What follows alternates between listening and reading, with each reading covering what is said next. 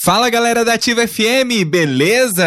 Eu sou o Zé. Eu sou o Gui. E essa é a nossa Vinilteca. Porque todo disco de vinil tem uma história. Bora ouvir o Rei Roberto!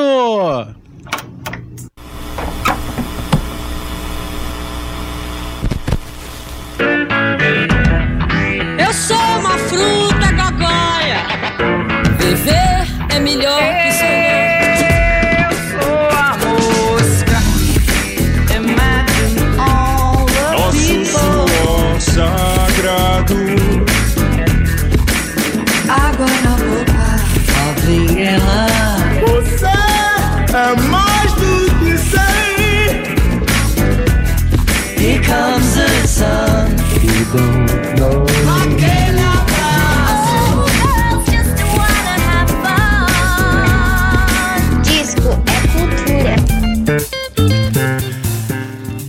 é cultura! Por isso que tá começando aqui pela Ativa FM, também pelas plataformas de streaming, a nossa Vinilteca no rádio. Eita, que delícia! Eu sou José Alno Júnior. E eu sou Guilherme Copani. A gente fica juntinho a partir de agora para relembrar uma obra inesquecível, uma obra que hoje faz todo sentido a gente entrar em contato com ela, a gente botar esse disco para rodar. Vocês sabem, né, que em algum momento dessa temporada nova a gente ia falar de Roberto Carlos. Em algum momento a gente ia falar. Tem alguns artistas que a gente sempre vai falar, não é? E Roberto é um deles. Em algum momento ele ia pintar. E por que não pintar hoje? Aniversário de 80 anos do rei Roberto Carlos. Eita, que delícia! E a gente tá chegando para relembrar o disco de 1972. Pessoal do podcast, bom dia, boa tarde, boa noite, tá certo? Obrigado pela companhia de vocês. Quer entrar em contato comigo e com o Gui, Vinilteca no Instagram, Vinilteca no Facebook e também o nosso e-mail, canal vinilteca.gmail.com.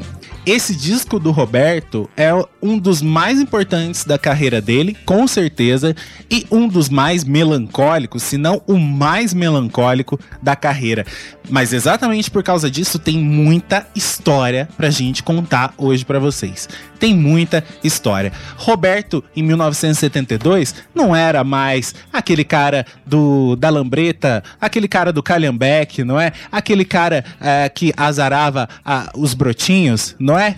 Era um cara casado, era um cara que tinha filhos, era um cara que falava de problemas de gente grande, tinha problemas de gente grande, conflitos conjugais, dor de cotovelo, rupturas familiares, devaneios religiosos e tudo isso acabava num belo divã.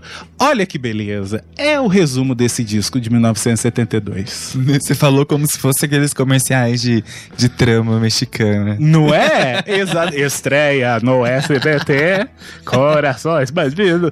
Ah, meu Deus do céu. Bora lá. É, a gente precisa falar do ano de 1972, do Roberto Carlos, é, falar do Festival de San Remo. O Festival de San Remo foi algo que marcou muito a carreira do Roberto. Quem assistiu já é, o vídeo que a gente fala do disco Inimitável, tem lá no YouTube, a vinilteca desse disco. É, é uma vinilteca super legal, também recomendo aí você que é fã de Roberto, se você não viu. É, lá no disco, é, nesse vídeo a gente falou do Festival de San Remo, que foi o festival de 1968. O Festival de San Remo era um festival de, música, é, um dos mais importantes do mundo. E o Roberto Carlos foi convidado para participar no ano de 1978, 68, 1968, cantando a música Canzone per te. O Roberto começou a fazer muito sucesso no exterior e daí então por causa disso ele acabou sendo convidado, porque era um festival que reunia, além dos artistas italianos, também sempre artistas estrangeiros. E o Roberto foi convidado para representar o Brasil lá. Ele foi em 68 para esse festival completamente desanimado, descompromissado. Ele falou: "Vai, eu vou participar, mas eu não vou ganhar". E o cara ganhou. Ganhou com louvores né? Ganhou com honras, voltou para cá, pro Brasil, aclamadíssimo. Generais e fãs, generais da ditadura, eu falo, e os fãs foram receber uh, Roberto Carlos lá no aeroporto, e aí deu um mó rolo lá, porque juntou muita gente, o Roberto teve que sair escoltado, ele voltou como um herói é, brasileiro. Ainda mais em 68, numa época aí de discursos ufanistas, não é? Brasil da ditadura militar, Brasil que vai pra frente, Brasil que agora vai dar jeito, Brasil que acabou a corrupção e tudo mais. Roberto tava no meio disso aí. Ele era o grande, o grandíssimo cantor brasileiro, o grande filhinho do Brasil. E aí, no ano de 1972, surgiu o convite para Roberto voltar para o Festival de Sanremo com outra canção. Exatamente, Roberto ficou muito animado com esse segundo convite aí para participar do Sanremo. A CBS escolheu para ele gravar e defender no festival uma música chamada Un Gato nel Blu, é, do compositor Totò Savio, né, que era um guitarrista italiano e o Roberto gostou muito daquela música que recebeu um arranjo do Chiquinho de Moraes e ele ficou animadíssimo. É, e, e já tendo aí essa popularidade lá na, na Itália, ele resolveu aceitar o convite e foi participar do festival, viajou super confiante, exatamente para ganhar, né? Ele tinha na cabeça que já era dele, que ele ia levar. Exatamente. Em 68 ele foi desanimado e voltou com o prêmio. E aí em 72 ele foi animado achando que ia ganhar. Exatamente. E dois fatores é, importantes estavam acontecendo naquele momento, né? Duas coisas importantes. Uma que o Festival de Sanremo já não era mais o mesmo e o Roberto Carlos para a Itália também já não era mais o mesmo. Os sindicatos que cuidavam aí dos cantores, dos músicos, dos regentes de orquestra lá da Itália estavam ameaçando é, organizar uma greve nacional um dia antes do festival para protestar contra o que eles diziam ser as manobras industriais sociais, econômicas e políticas do Festival de Sanremo. Eles estavam cansados é, dessa internacionalização do festival, né? Que, que não era mais é, da música italiana e sim da música mundial, porque tinham vários artistas do mundo que vinham se, se apresentar e participar desse festival, como o caso de Roberto Carlos. Então os caras estavam muito bravos com isso tudo. E uma coisa que fez aí com que é, é, esse, essa raiva aflorasse ainda mais foi a de um maestro francês para ser o presidente do júri. Isso deixou os maestros italianos irritadíssimos, né? Porque era um festival deles, que eles queriam que fosse somente deles. Os caras estavam passando por uma fase nacionalista. Sim. Era isso, né? Eles queriam defender a música italiana. Não veio esses estrangeiros aqui tirar o nosso prêmio, não, né? E o nosso prestígio. Bora pro que interessa, bora falar da primeira eliminatória, não é? Onde o Roberto Carlos foi super aprovado pelo júri, né? Exatamente, ele tinha 62% aí de porcentagem para ser aprovado. Ele se apresentou, foi um sucesso. A é, própria total. imprensa dizia que quem ia ganhar era Roberto Carlos. Quem ia ganhar era a música do Totó Sávio, o Gato Ner Blue. Um Gato Blue. Ele passou para a eliminatória, né, para a segunda eliminatória, e aí aconteceu uma coisa muito incomum. Ele foi aplaudido no meio da música. O público italiano sempre foi um público é, mais formal, que não, não se manifestava tanto. Ah, isso é legal, né? Em 68 tinha isso também. É, ele saiu da Jovem Guarda aqui, onde a- as meninas se rasgavam e se jogavam no palco por causa do Roberto Carlos e gritavam e tudo mais. Quando ele foi lá cantar no Festival de Sanremo, todo mundo, né, paradinho, É. aquele tom de ópera, todo mundo olhando ele cantar, ele estranhou. E aí, nessa segunda apresentação, aconteceu isso, e aí ele saiu do palco falando: Poxa, já ganhei isso aqui, né? O prêmio é meu, eu vou passar pra final e tá tudo certo. Só que, pra surpresa dele, do público, da crítica, da imprensa, dos músicos, a música do Roberto não foi classificada pra final. Né, foi uma grande surpresa, surpresa e eu acho que pesou muito essa coisa de, de- do fato de um artista internacional estrangeiro seu favorito. Então acabaram dando um jeito aí de tirar o Roberto da jogada. Só que essa música explodiu na Itália, explodiu também na América Latina. Roberto fez versão em espanhol, gravou a música por aqui também. A música foi um enorme sucesso, diferente da ganhadora daquele ano do Festival de San Remo, que passou despercebida nas paradas de sucesso. A que fez é, grande estardalhaço mesmo foi essa do Roberto Carlos, consagrando ele ainda mais. Só que o Roberto ficou muito mal, ficou muito triste. Ele disse que foi muito difícil. Foi um momento assim que ele não esperava passar de jeito nenhum. Che allegria Essa é a música. giocare alla guerra per la via, saltare un cancello. Resumo da ópera: Roberto foi em 68 apenas pra competir, voltou com o caneco. Em 72 ele foi pra ganhar e voltou sem. Pois é. Perdeu. e aí o, o o Roberto não era um cara que, que gostava de perder. sabe? Ele nunca gostou de perder. Na verdade, ninguém gosta, né? Mas estamos falando de perdas de Roberto Carlos, não é? Mas vamos lá. Vamos lá para 1972, mas antes, a gente tem que falar do cabelo e do estilo de Roberto Carlos. Mas é, você vai falar do cabelo de Roberto. O que, que o cabelo interessa neste momento para esse disco de 1972? Interessa muito, vocês vão ver isso. É, o Roberto, ele tinha o cabelo crespo, ele tinha o cabelo enrolado, certo? Quando ele surgiu na Jovem Guarda, ele era uma cópia dos Beatles. Ele seguia o estilo dos Beatles. Tem vários vídeos antigos aí onde ele é praticamente um Beatle, certo? É tanto que a plateia, os meninos, tal, todos queriam ter o cabelo igual do Roberto Carlos, igual dos Beatles. O cabelo dos Beatles, aquela coisa do começo que era bem lisinho, né? E meio tigelinha. Na verdade, para toda a sociedade, pro cara ser um ídolo da juventude, ele tinha que usar terno e ter o cabelo lisinho, comportado certo? É, a cabeleira lisa dos Beatles. O Roberto, como não tinha esse cabelo liso, ele sofria pra caramba pra deixar o cabelo é, mais baixinho, né? É, o Roberto usava meia no cabelo. Ele usava, ele prendia o cabelo bem e botava meia, uma meia apertada, bem apertada, uma meia feminina e dormia com essa meia para que quando ele tivesse um compromisso no outro dia, por exemplo, ele ia gravar o programa ou ele ia fazer um show, ele tirava a meia, pegava um secador de cabelo, secava ali o cabelo, penteava, o cabelo tava lisinho, né, Gui? Isso aí.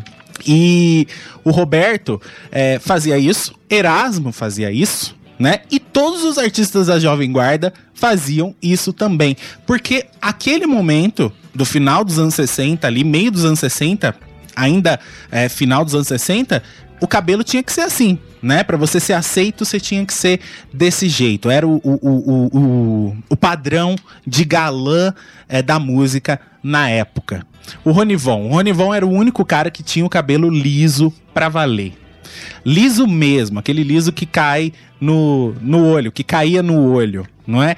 E todos os artistas ali morriam de inveja do cabelo de Rony Von. Até achavam que Rony Von mexia, é, fazia fusquinha, né? Porque quando ele ia se apresentar na televisão, sempre caía o cabelo no rosto, Rony Von jogava a cabeça para trás, assim, para jogar o cabelo para trás. E isso as fãs ficavam loucas, né? Porque Rony Von era bonitão, tinha o olho azul e tudo mais, e aquele cabelo, né, caindo no, no olho ali, ele jogava para trás, aquilo deixava todo mundo, as meninas todas loucas, não é? E o pessoal tinha raiva de, de Rony Von por causa disso, não é? Porque Rony Von tinha o cabelo liso e eles não tinham. Inclusive, ele dá um depoimento dizendo que Roberto e Erasmo chamavam ele de canalha por causa disso. Exatamente. Nessa época, eu lembrei que eu ia falar. Nessa época aí, gente, não tinha essa coisa de, de, de alisa, é, produto para alisar o cabelo, não tinha chapinha, não tinha nada. Inclusive, as meninas que queriam ficar com o cabelo liso passavam ferro quente no cabelo para alisar. Então, era realmente difícil para quem não tinha o cabelo liso e queria ter o cabelo liso. O Roberto manteve esse estilo aí até o final dos anos 60. Quando veio aí a, o tropicalismo, veio Caetano, Gal, Gil, todo mundo com aquele cabelão imenso, não é? Era um cabelo que simbolizava rebeldia, né? Era um cabelo que simbolizava liberdade. E o Roberto, todo careta, com aquele cabelinho, né? É, mais lisinho, certinho. certinho e tudo mais. O, o Roberto começou a desencanar. Ah, vale lembrar que os próprios Beatles nessa época também já estavam nessa outra pegada mais hippie, Exatamente, né? os Beatles também foram se soltando dessa, dessa história. E Roberto começou a, de- a parar de se preocupar com o cabelo e começou a dizer que, olha, é, se o meu cabelo é ralo e fica encaracolado, vai continuar assim mesmo. Hoje em dia ninguém se preocupa mais com isso. Cabelo natural é moda. E nessa época, quem tinha cabelo comprido? Quem, que- quem era o cara que. A, a, a visão ali, o tipo de jovem que tinha o cabelo comprido? Os hippies, não é? Inclusive tem isso. Nem todo cabeludo era hippie, mas todo hippie Era cabeludo. era cabeludo, não é? Pois é. Então, o Roberto também entrou meio que ne- nessa história do movimento hippie, porque ele se vestia como hippie, ele tinha um cabelo de hippie, ele tinha gírias hippies, ele usava calça hippie, colete hippie, inclusive nessa capa de 72, na contracapa ele está de colete, pulseira, colar hippie. Erasmo foi na mesma pegada. Mais forte ainda que, que Roberto. Eu Então- acho que o Erasmo já tinha atitude hippie, né? Mais que o Roberto. é, a- o lance do Roberto se mostrar como um cara hippie é, chamava a atenção da sociedade, principalmente dos caretas. Porque hippie, naquela época, a visão que se tinha é que hippie era vagabundo, né? Hippie não queria nada com a hora do Brasil, hippie era um bando de, de, de vagabundo, né? Que, na verdade, só fazia baderna, só fazia bagunça, só a história do sexo livre e tudo mais, e que eles não serviam pro Brasil, é, pra continuação daquele ah, ah, ufanismo que o Brasil estava vivendo naquela época de ditadura militar e aquele conservadorismo todo que acontecia no Brasil, os hippies ali, na verdade, eram personas não gratas, não é? Muitos jornalistas criticaram Roberto Carlos por causa dessas roupas e por causa desse cabelo. Né? Porque ele era o rei da juventude. O que Roberto Carlos falava e fazia era seguido pelo jovem brasileiro. Ele tinha um, um público imenso, então ele tinha que tomar cuidado com aquilo que ele fazia, não é? Se ele andasse daquela maneira, os jovens iam querer usar a- aquela roupa, iam querer viver aquele estilo de vida, né? Só que o Roberto era um cara que só tinha o estilo, só tinha o estilo. Porque viver aquilo mesmo ele não vivia. Viver a filosofia hippie mesmo, ele não vivia. Erasmo já vivia mais, né? Erasmo já era meio fora da curva aí. Já Roberto não. Roberto era um cara religioso, casado já, com filhos, é, um cara que. Um, um cara romântico, um cara apolítico, inclusive. A gente vai falar mais sobre isso. Roberto não queria se envolver com política e tudo mais. Esse estilo hippie já aparece no disco de 1971, na capa do disco de 1971. Vocês lembram, né? O ano passado, faz exatamente um ano que a gente falou sobre esse disco na Vinilteca aqui no rádio. Se você não, não ouviu ou quer ouvir de novo, tá nas plataformas aí. É, aquela ilustração onde o, o- o Roberto tá com os cabelos bem esvoaçantes. Foi uma ilustração que foi feita pelo Carlos Lacerda, né? É um quadro do Roberto, inclusive uma capa muito marcante. Né?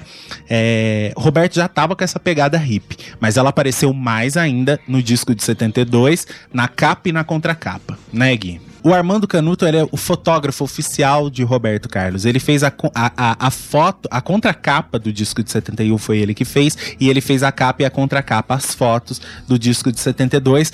E o Carlos Lacerda era o cara do projeto, que nem o Gui falou, certo?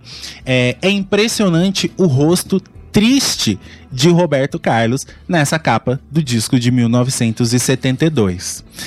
Um disco onde o Roberto esteja co- com um rosto tão triste só em 2000, quando ele lançou aquele disco Amor Sem Limite, onde ele homenageava a, a Maria Rita, que tinha falecido em 1999. Foi um período muito triste. Quem lembra, quem era fã do Roberto nessa época lembra muito bem disso, né? Que foi uma mulher que ele perdeu, é, uma esposa muito querida que ele perdeu pro câncer, e, e foi uma coisa assim, onde o Roberto lutou muito pela saúde dela, enfim, acabou não dando certo.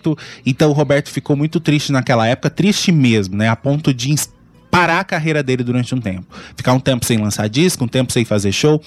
Nesse de 72, ele também tá com um olhar muito melancólico e uma tristeza evidente. Vocês viram aí, a gente mandou a foto pra vocês no WhatsApp. Olha como o olhar do Roberto está triste, não é? Mas e daí? Da onde que vinha essa tristeza na fisionomia de Roberto Carlos, não é? Todos os discos dele, ele exibe um olhar triste. Aliás, na verdade, o Roberto ele, ele tem até hoje um semblante triste, um semblante pra baixo, não é? É, em todas as capas dele ele aparece assim. Só tem acho que uma capa que ele aparece realmente sorrindo, e é um sorriso bem amarelo ali, sabe? Fica tímido. melhor ele. Não, é um sorriso que não, que não, Não queria, é não queria sair, não queria sair e saiu, sabe assim? É, da onde que vinha essa tristeza, essa fisionomia de Roberto Carlos? Olha só, o escritor mineiro Fernando Sabino escreveu uma vez o seguinte: há uma sombra qualquer de melancolia em seu olhar, certo ar nostálgico de príncipe no exílio, uma conformação diáfana de personagem de sonho, um jeito imponderável de ser como se estivesse no espaço.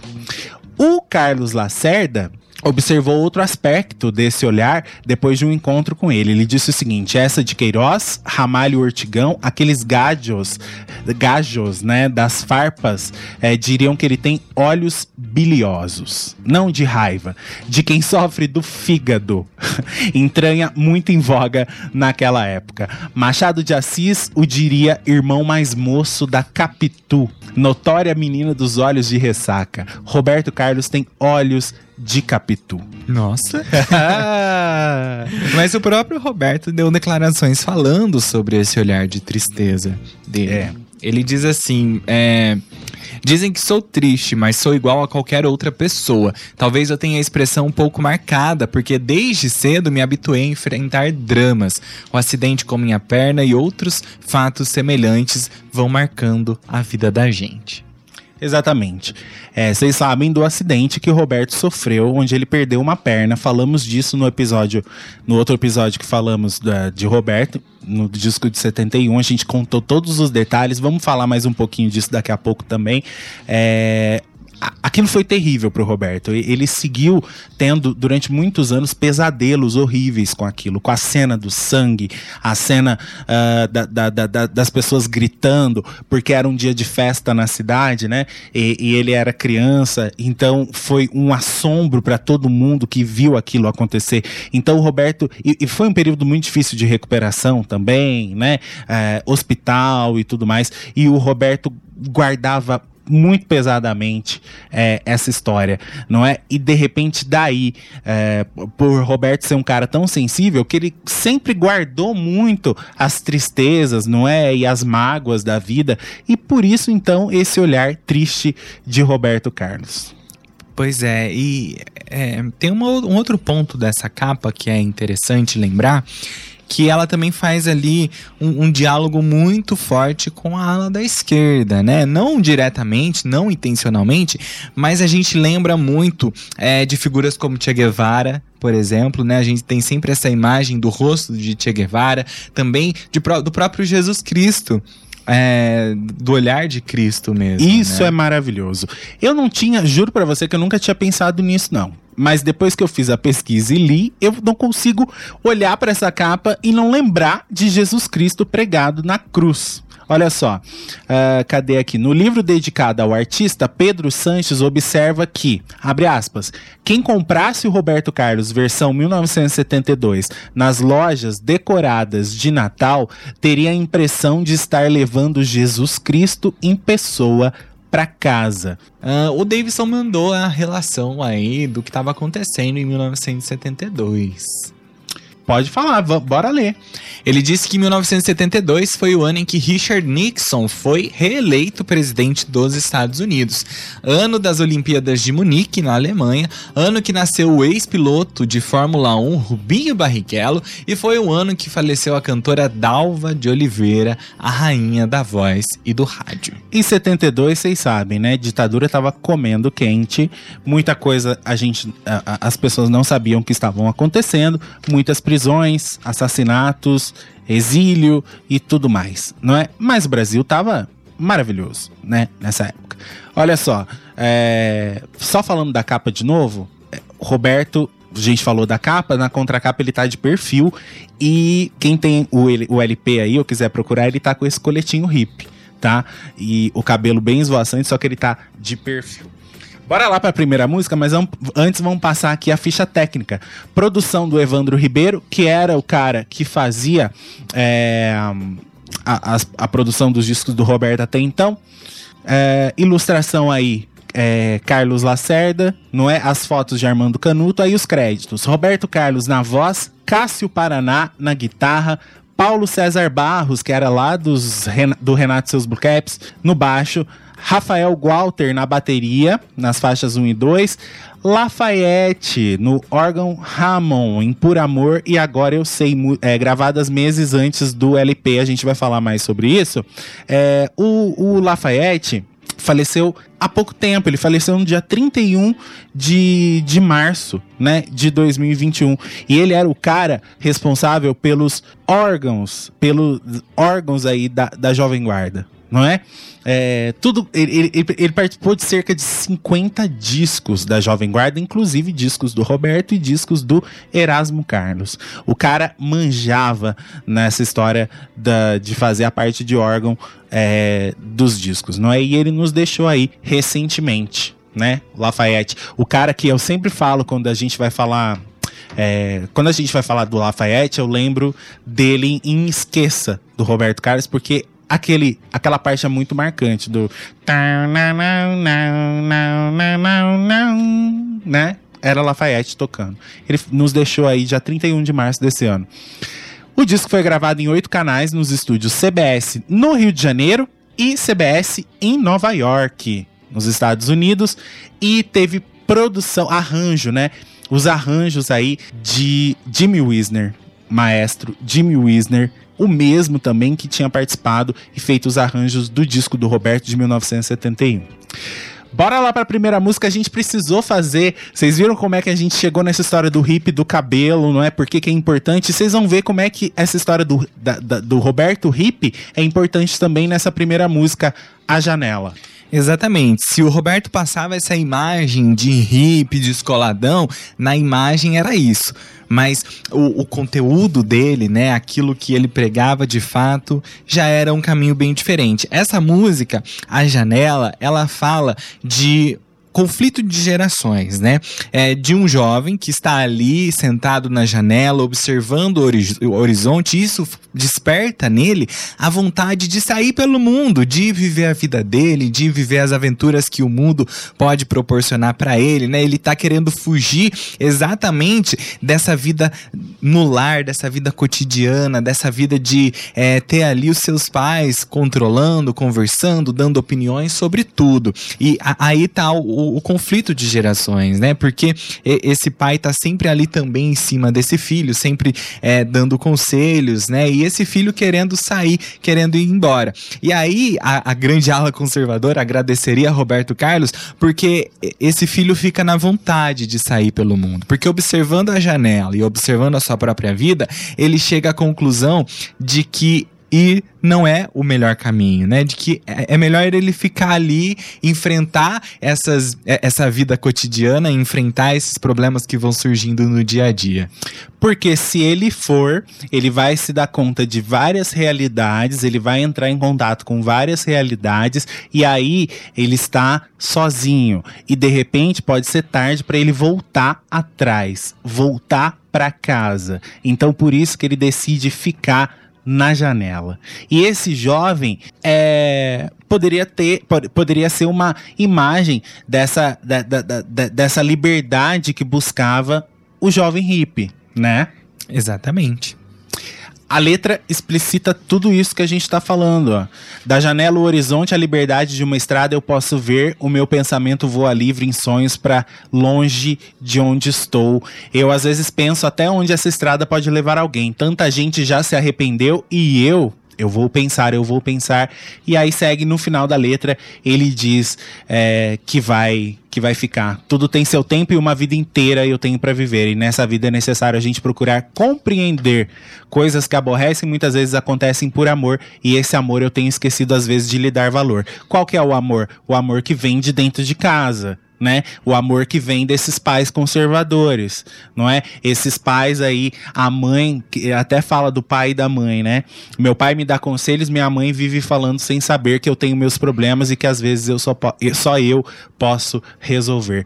É maravilhoso isso. É maravilhoso. Lembrar que é uma composição de Roberto e Erasmo Carlos. né? Exatamente. Da grande parceria. Bora ouvir essa, esse clássico? Já? Então vamos. A Janela. Meu pai me dá conselhos, minha mãe vive falando sem saber. Que eu meus problemas e que às vezes só eu posso resolver. Coisas da vida. Choque de opiniões. Coisas da vida. Coisas da vida. Que refrão matador, cara. Esse refrão resume a música. É, nessas duas. Nessas duas. é, nesses dois versos aqui, coisas da vida, choque de opiniões. É isso. É, esses embates que eu tenho com meu pai, é, com os meus pais em casa, é normal. Não é? São coisas da vida, um choque de opiniões, então não há motivo para partir, não é? Não há motivo para sair do meu lar de cuidado, afeto, carinho, controle, é, porque o mundo lá fora pode esperar ou pode nem ser vivido, sabe essa? Pois é. Cara, sabe o que, que eu me lembro? É, desse. Não sei se vocês já tiveram essa experiência, acredito que a maioria de vocês já teve essa experiência de sair da casa dos pais, né? Pra seguir a tua vida. Sabe aquela hora que você sai da casa dos pais pra estudar ou pra casar ou qualquer coisa desse tipo?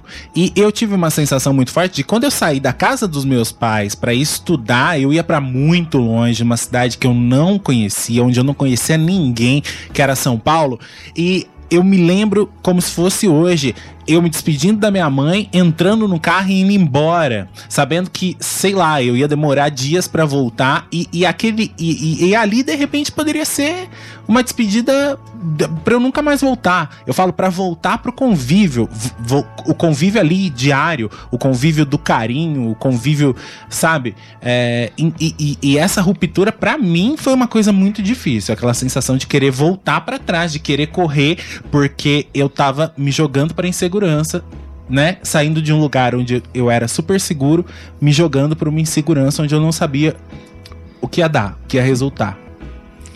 Eu- é, é que pra mim é mais difícil ter esse tipo de, de experiência, de sensação, porque eu já cresci num, num ambiente mais diferente. Não sou filho único, né? Então eu Sim, acredito é. que a experiência muda conforme isso, mas a sensação. é- né? Essa sensação de choque, de, de conflitos de, de gerações, isso sempre acontece, É. né? É impossível não acontecer. Estamos falando de um rapaz jovem hippie de 1972, né? pois é. É onde tudo era diferente, É. né? O Rafael disse, Zé, estou vivendo exatamente isso nesse momento. Mudei até de país, pois é. E pela pandemia ainda não tenho planos de voltar para o Brasil para visitar amigos e familiares. Pois é, e, e, é, foram dois momentos chocantes pra mim. Quando eu saí daqui, meus pais foram. é, mi- minha mãe ficou. Minha mãe ficou chorando em casa e eu fui com meu pai, né? E a mudança.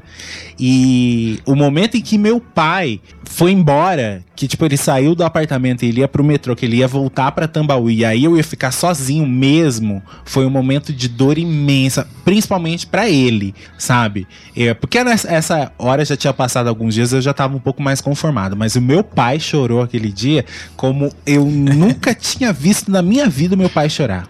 Como vai você?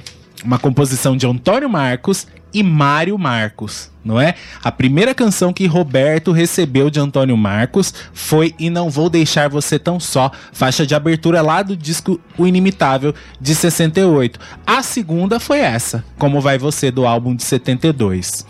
É. Olha só, esta é uma das canções mais bonitas daquela época e com certeza de todas as épocas, enquanto houver des- desejo e afeto entre as pessoas. Quem disse isso uma vez foi Zizi Posse. É, é linda, é perfeita. União de arranjo, interpretação, é, inspiração, emoção, é Roberto, né? Quem teve a ideia de compor a música foi o Mário Marcos, irmão do Antônio Marcos. Na época ele tinha 19 anos e ele estava apaixonado por uma garota chamada Jane, que era irmã de um dos músicos do irmão dele, um dos músicos que trabalhavam com o Antônio Marcos. E eles estavam sempre juntos ali, rolava um flerte entre eles, eles estavam sempre conversando, brincando, né? E o Mário Marcos foi cada vez mais se apaixonando por ela e começou a achar que ele namorava com ela, inclusive. né? Que ele era o namorado dela. Até que num certo dia, um final de tarde, ela disse: Olha, cara. Eu não sou nada sua, não. Eu não sou sua namorada e não tenho nenhum compromisso com você. Acho que você tá confundindo as coisas. Pra, eita, pra aquele cara apaixonado do Mário Marques, o mundo desabou na cabeça dele naquele momento. Só que ele decidiu que, né, é difícil a gente chegar a essa conclusão, mas numa paixão platônica, ele pensou: o que eu tenho que fazer é me afastar dela, né? Eu não sou nada pra ela, então eu preciso me afastar dela pra esquecer dela, certo? Só que foi um período de muito sofrimento, né? Ele morria de saudade da tal da Jane, não é? Ele tinha vontade de ver a Jane, de conversar com ela, e todo mundo dizia pra ele: "Não, Marcos, você tem que ficar longe dela". Ou Mário, né? Você tem que ficar longe dela, você tem que ficar à distância, ela não quer nada com você. E ainda bem que disseram isso pra ele, porque foi importante. Pra música foi. Pois né? é. Até que um dia ele estava na casa da sua mãe, São Miguel Paulista, quando mais uma vez veio Jane no pensamento dele. Ele foi pro piano da sala e começou a compor um tema musical que iniciava exatamente pela frase: Como vai você? Eu preciso saber da sua vida, né? Cantarolando ali o larararaná, a melodia foi surgindo. Então ele se encontrou no dia seguinte com o irmão Antônio Marcos, mostrou o esboço da canção, o Antônio Marcos foi completando, né? Peça alguém pra lhe contar sobre o seu dia, anoiteceu e eu preciso só saber. O Mário veio com a segunda estrofe, como vai você? Que já modificou a minha vida e assim foi.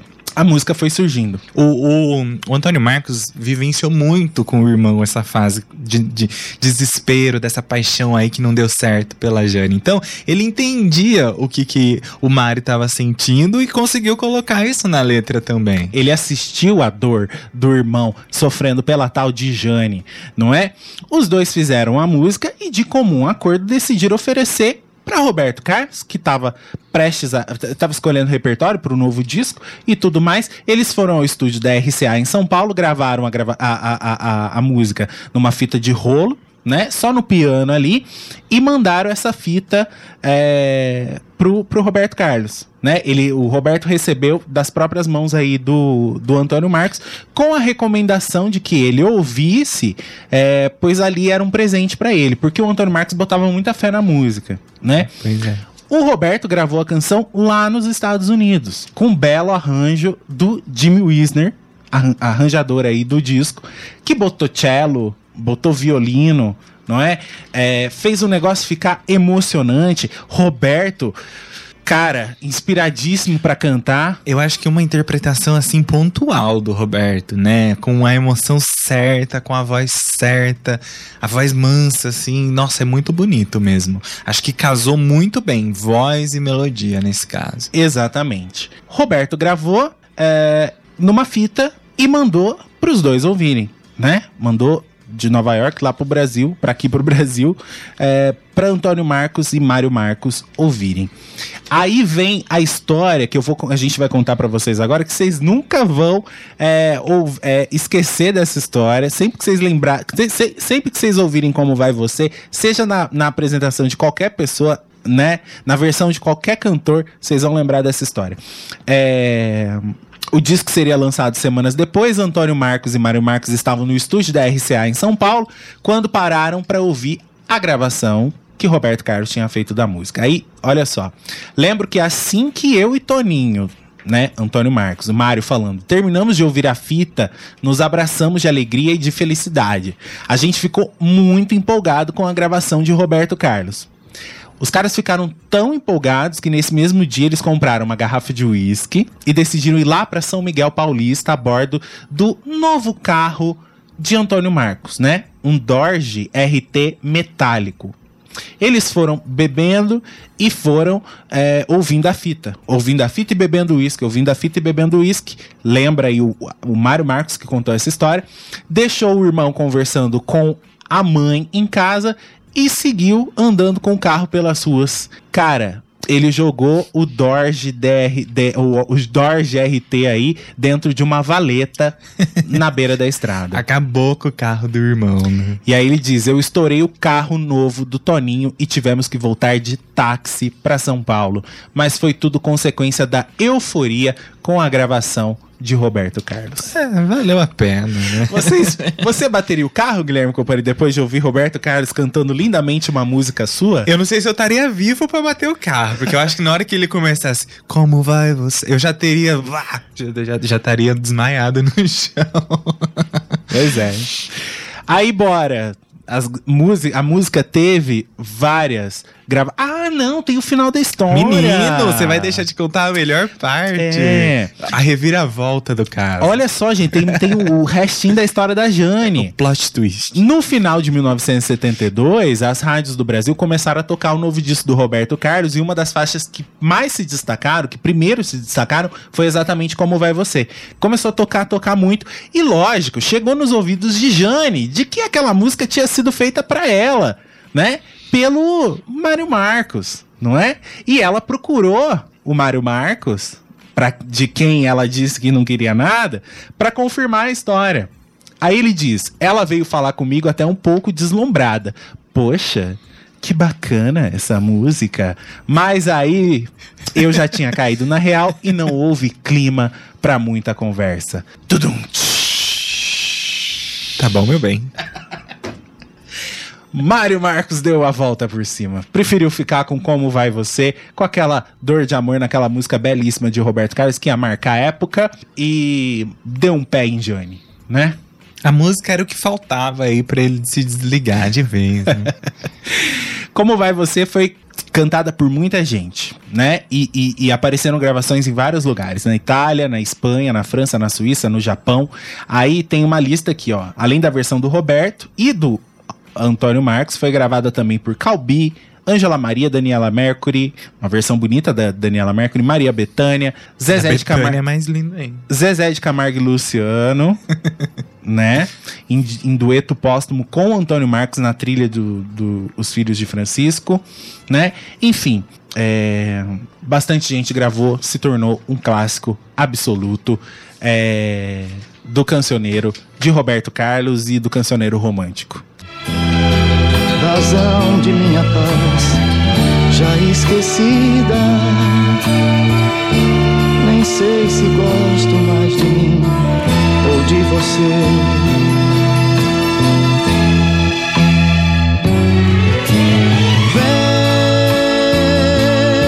Vem que a sede de te amar me faz melhor.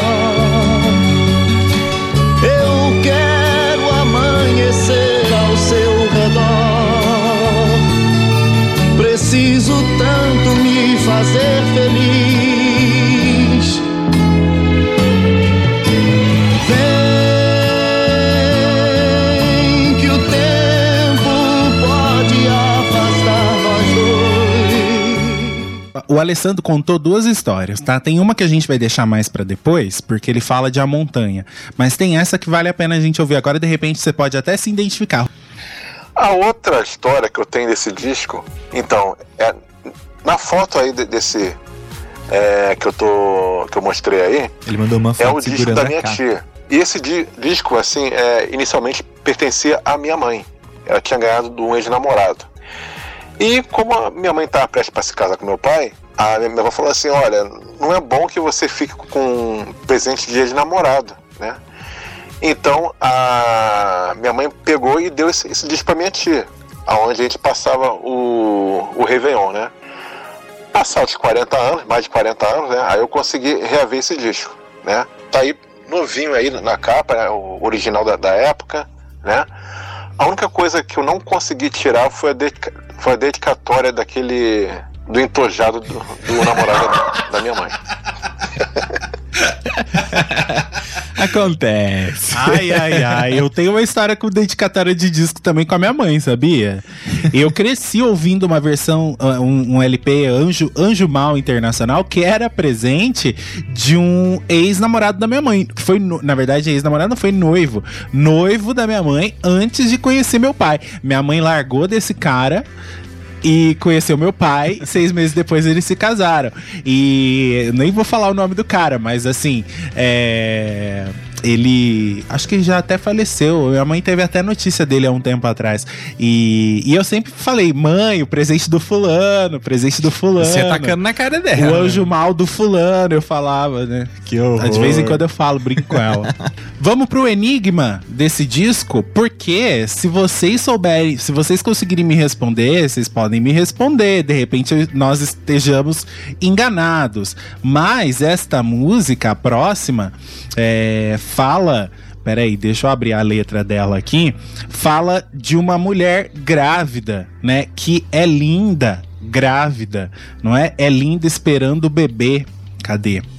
Você veio sorrindo, não sei bem de onde, um jeito tão puro de quem no futuro espera o sorriso de alguém, seu vestido sem curva, seu sonho guardando. Eu fico pensando no dia em que o sonho vier, sua vida enfeitar. No sonho, o sonho no caso seria o, o, o bebê, não é? Tão linda esperando neném, gordinha, tão linda, tão linda esperando neném. Quem é esta mulher que está esperando neném nessa música de Roberto e Erasmo Carlos? Não se sabe. Não se sabe. Nas pesquisas que a gente fez, é, todo mundo diz que é um grande enigma. Essa mulher é uma mulher desconhecida, não é? E de repente pode ser para toda mulher grávida, não é? Mas geralmente eles compunham a música para alguém, pensando em alguém é, é, é, diretamente, não é? Nesse caso. Não sei. A, a, a esposa do Roberto não estava grávida na época. A do. A do Erasmo também não. Então não sei. Fica aí essa questão de quem é essa mulher, ou então foi simplesmente uma inspiração para toda mulher grávida, ou assim, lembranças das mulheres deles grávidas, não é? O fato é que essa música é muito bonita, é a terceira do disco, Roberto e Erasmo, Você é Linda. Não sei quem você é, nem de onde você vem. Só sei que você é tão linda esperando o neném. Esperando o neném.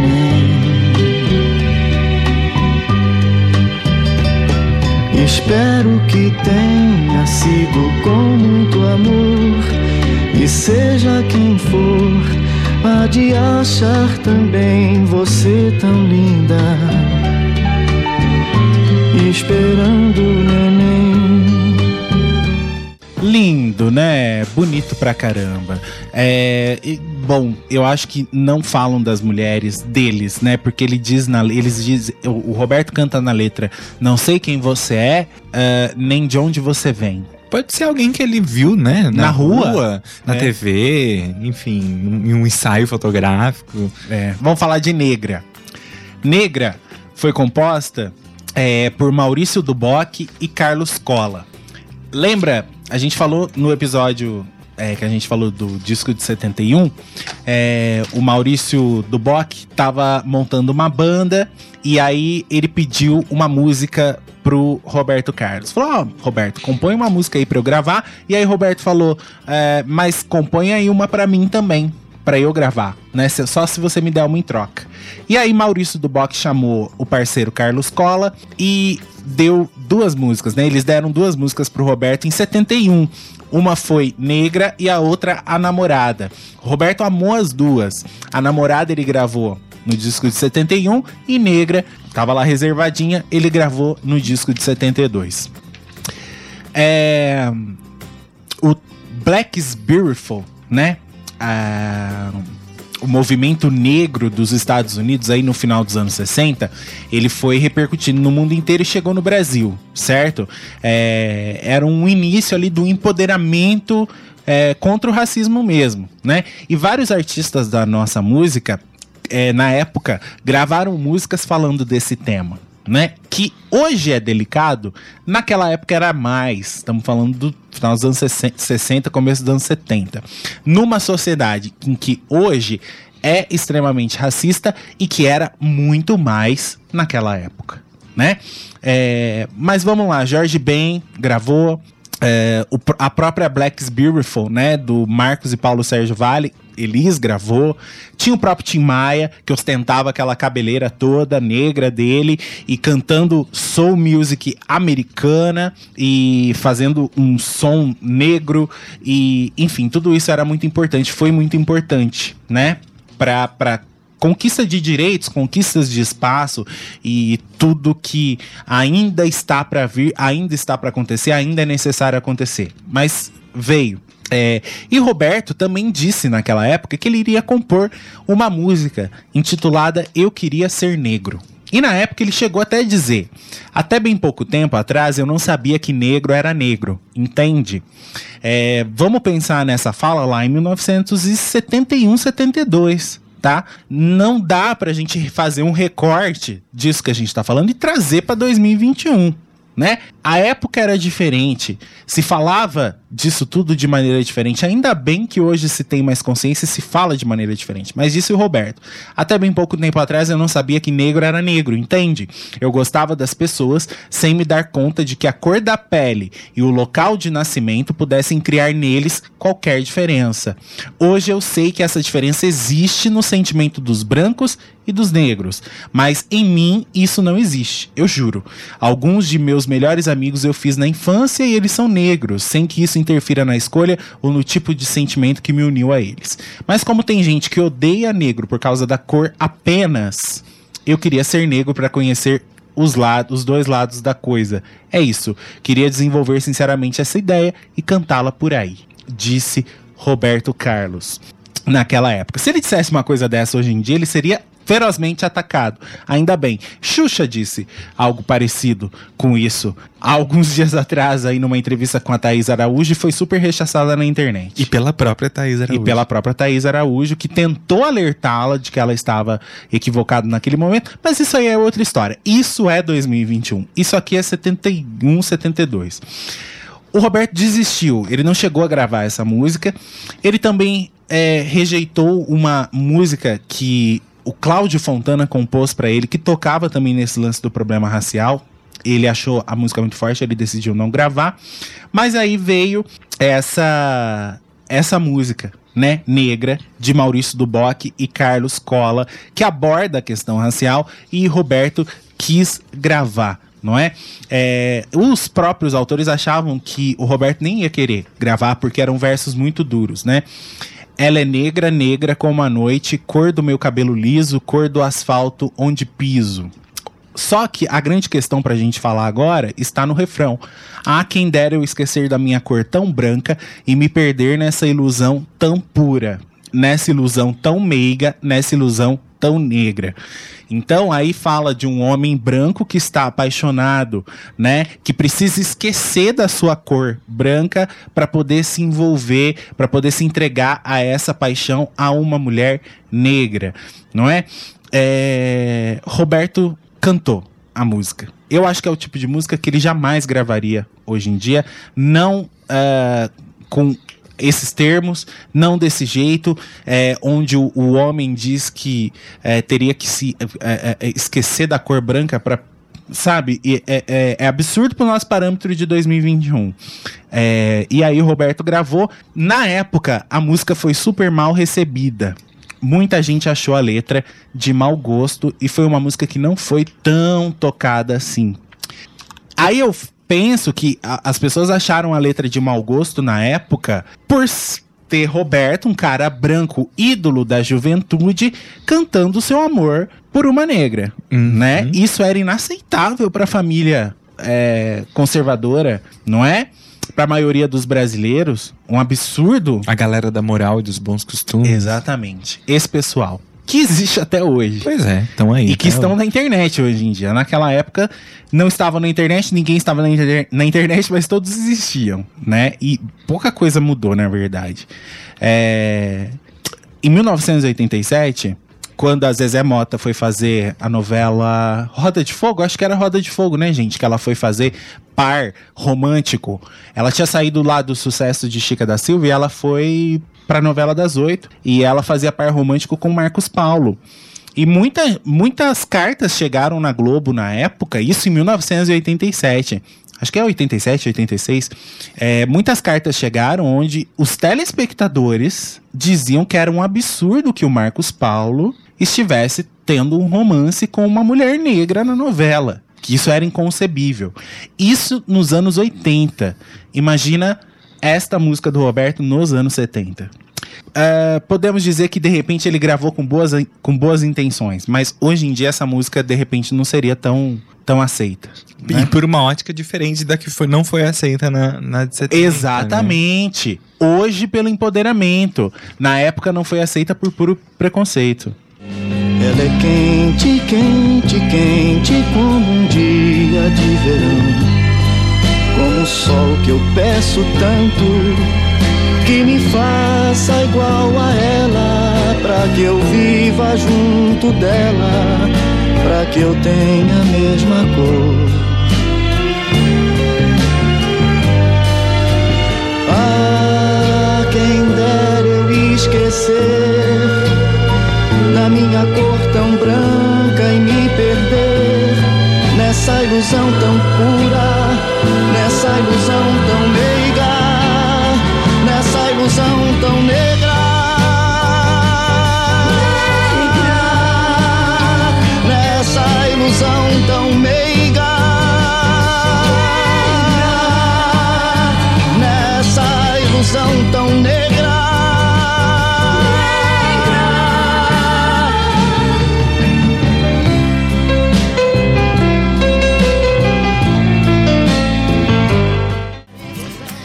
Corrigindo aqui, ó, eu falei é, Roda de Fogo de 87, mas não. Essa história de Zezé Mota e Marcos Paulo aconteceu em Corpo a Corpo. Foi isso mesmo, em 1984. Alessandro Pascoal tá relembrando e realmente foi um bafafá. Marcos Paulo interviu a favor da colega. Pois é, era um absurdo, né? Uh, esse comportamento do telespectador uh, brasileiro, né? De uma novela de repercussão. É, achar que o cara, o galã lá da vez, não podia se envolver com uma mulher negra, né? E, e, e coisas pesadíssimas. Vocês procuram a internet aí a história, é, tem coisas pesadíssimas sobre, sobre essa história, coisas que diziam, inclusive a Zezé Mota já falou bastante sobre essa história, né? Que foi algo, algo marcante na, na trajetória dela também, esse preconceito todo que ela sofreu nessa época. É, gente, é, acho que a gente já falou isso em algum momento é, da da Vinilteca o ano passado, mas a gente sempre fala isso. Eu acho completamente errado você fazer um recorte dessa história que a gente está falando e trazer para 2021 e, e, e, e, analisar o cantor ou analisar o compositor agora, né? É, eu acho que existe todo um contexto social, por mais triste que ele seja, existe uma história de evolução, ainda bem, né? Pelo menos em algumas coisas a gente tem que evoluir. Então existe evolução. É, então é diferente do, de qualquer cantor gravar uma música dessa agora, né? Em 2021, com tanto esclarecimento, com tanta gente falando sobre isso, com tanta gente nos corrigindo daquilo que a gente faz errado, é, é diferente de você pegar um recorte e trazer para agora. Porque é, lo, é óbvio, são tempos diferentes, são realidades diferentes. O que era no passado comum e normal, aceitável, corriqueiro, cotidiano, pra gente vai ser completamente estranho. Pois é. E, então não dá para você julgar um artista pelo que ele produziu em 1970, porque os conceitos que a gente tem de sociedade, de igualdade, hoje em dia são diferentes. Exatamente porque a gente passou por esse período da história, a gente precisou evoluir, construir dia a dia essa luta. É uma luta injusta muitas vezes, é injusta, mas é, é por causa desse tipo de situação que a gente foi construindo até chegar ao dia de hoje, né? É, eu vejo as pessoas falando assim: ah, mas imagina o que seria do Luiz Caldas se ele cantasse Nega do Cabelo Duro hoje em dia. É, não, a gente não pode fazer essa comparação, né? Usam isso para dizer, olha, esse, essa militância é chata, essa militância você não pode falar nada, você não pode brincar e tudo mais. É, enfim, o pensamento de quem ainda resiste a entender que os tempos são outros e que tem certas coisas que não são mais aceitas, certo? É, mas não dá para você fazer esse recorte, porque é, final dos anos 80 a sociedade é uma né? Hoje em dia, você pode ter certeza que Luiz Caldas, um artista é, é, é, é sábio do jeito que é, inteligente do jeito que é, ele jamais gravaria, gravaria uma música dessa. Ela não existiria. Simples assim. Bora lá. Falar de Acalanto. A filha do Roberto Carlos, a Luciana, nasceu em 1971. É, nessa época ele começou a compor uma música em especial para ela, que se chamaria Tema para Luciana. É, e ele pretendia gravar no disco de 72. Só que ele começou a perceber, a pensar melhor e ele chegou à conclusão de que já existia uma música perfeita para homenagear a Luciana, também aí para ninar sua filha, né, que era Acalanto, composição do grande Dorival Caymmi. Essa música foi composta pelo Caymmi em 1941, quando ele morava no Grajaú, lá no Rio de Janeiro. Ele compôs essa música quando nasceu a sua filha Denair, ou Nana Caymmi, mais conhecida como Nana Caymmi. É, e ele usava essa música aí pra ninar a, a Nana Caymmi, né? E até a Nana deu um depoimento dizendo que a razão de Acalanto é o amor ideal, o amor fraterno, nascer de uma filha ouvindo o som dela aqui no colo. É, eu estava ninando. Ah, não, isso é um depo- depoimento do Dorival, perdão. Eu estava ninando a Nana quando me veio a ideia desta canção então comecei a cantarolar aquele tema baixinho. A Nana lembrou que ela foi ninada por essa música, ela viu os irmãos serem ninados por essa música, os primos serem ninados por ela, né? A família toda sendo ninada aí por Acalanto, que se tornou um tema de ninar geral, né? Por quê? A Stella Caymmi, né, esposa aí do Dorival Caymmi, foi quem gravou a música pela primeira vez em 1943. A canção ficou muito popular na época é, e acabou se tornando até o tema de encerramento da Rádio Tupi.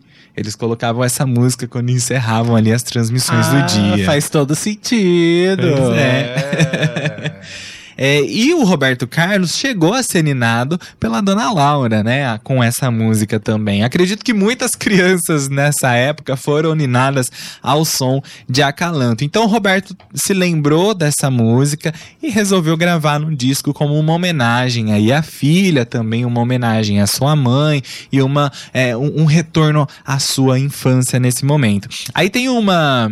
Uma é, um depoimento do Dorival Caymmi sobre a gravação do Roberto Carlos. Ele diz assim: Eu não gostei da versão que ele fez. Gostei, gostei da maneira que. Ele me interrompe. Não gostei da versão que ele fez. Gostei da maneira de ele ser Roberto Carlos na minha canção. Ele cantou bem, com gosto, mas quando me perguntam quem melhor interpreta minhas músicas, costumo dizer eu mesmo, afirmou Dorival Caymmi. Tá bom, meu bem. Ai, ai, ai, ai. Eita. Dorival não gostou, tá? Ah, assim ele- como o, o cara do Honda lá não gostou da Betânia cantando a música dele ma- também, não. Mas, mas é diferente. O Honda falou que a Bethânia estragou a música. Agora, o, o Dorival botou uns panos quentes. Falou: Não, eu gostei da maneira dele ser Roberto Carlos na minha música. E o que será que sentiu o Dorival Caymmi, já que Roberto Carlos cantou essa música na frente dele, num dos especiais da Globo, que inclusive foi exibida no Viva, foi, foi reprisado no Viva, nessa, nessa, nessa leva de especiais aí. O Davidson deve ter assistido. Eu lembro de ver em algum especial que passou no Viva, não sei de que ano, é, onde é, Roberto está na casa de Dorival Caymmi, né? Eles batem um papo e aí Roberto começa a cantar Acalanto. Mas sabe que eu acho que, que o Dorival Caymmi ele tem, tinha aquela coisa assim de as minhas criações são minhas, minhas músicas são minhas, eu canto elas. Não, e tudo bem, tudo Sabe? bem, É, tudo bem. acredito que ele deva- devia pensar isso de todo mundo que regravava suas músicas. Não tem problema o cara não gostar. o Davidson falou, foi no especial de fim de ano de 1975. Ah, ele devia estar vendo? pensando o que, que que esse cara tá fazendo. Ah lá, o Alessandro também falou, o especial era de 75. Então, eu vi, eu vi isso aí, reprisando no Viva. E, é, pois é, ele deve ter pensado exatamente isso, olha, ele, como o Roberto Carlos cantando é muito bom, mas só eu canto isso aqui bem. É tão tarde,